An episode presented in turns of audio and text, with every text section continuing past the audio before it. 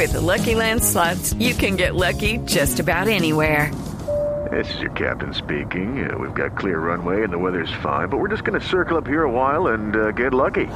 No, no, nothing like that. It's just these cash prizes add up quick. So I suggest you sit back, keep your tray table upright, and start getting lucky.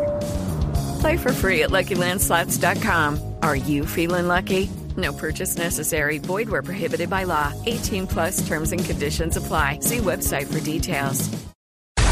Dentro del histórico acuerdo alcanzado entre Estados Unidos y Cuba está la negociación de la frontera marítima en el Golfo de México. Detalles con Simón Salazar.